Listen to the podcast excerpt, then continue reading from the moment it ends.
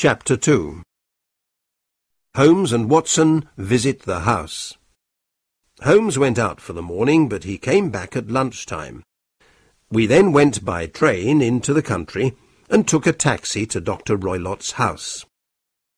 You see, said Holmes to me, our dangerous friend Roylott needs the girl's money, because he only has £750 a year from his dead wife.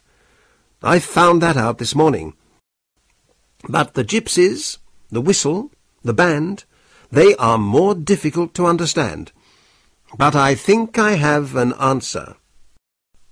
When we arrived, Helen Stoner showed us the three bedrooms. We saw her room first. Why are they mending your bedroom wall? asked Holmes. There's nothing wrong with it. You're right, she said. I think it was a plan to move me into my sister's room. Yes, said Holmes. We went into Julia's room, and Holmes looked at the windows carefully. Nobody could come in from outside, he said. Then he looked around the room.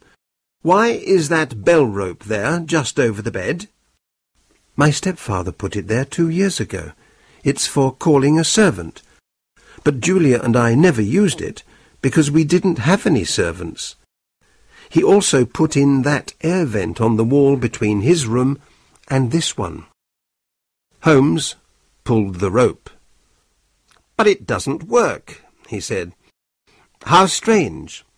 And it's just over the air vent. That also is interesting.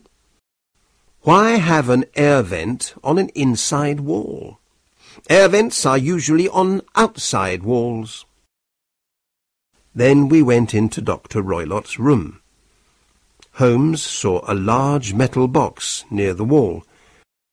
My stepfather keeps business papers in there, said Helen. Does he keep a cat in there too? asked Holmes. Look, there was some milk on a plate on top of the box.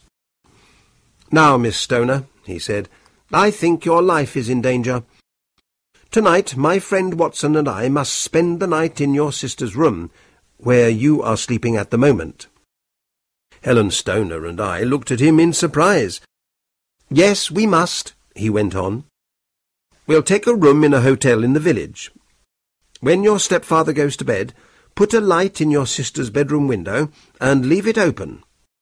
Then go into your old room and we'll get into your sister's room through the window. We'll wait for the sound of the whistle and the falling metal. How did my sister die, Mr. Holmes? Do you know? Please tell me, said Helen. She put her hand on Sherlock Holmes' arm. I must find out more before I tell you, Miss Stoner. Now, good-bye, and don't be afraid, replied Sherlock Holmes. We walked to the village, and Holmes said to me, Tonight will be dangerous, Watson. Roylott is a very violent man. But if I can help, Holmes, I shall come with you, I said. Thank you, Watson. I'll need your help. Did you see the bell rope and the air vent? I knew about the air vent before we came.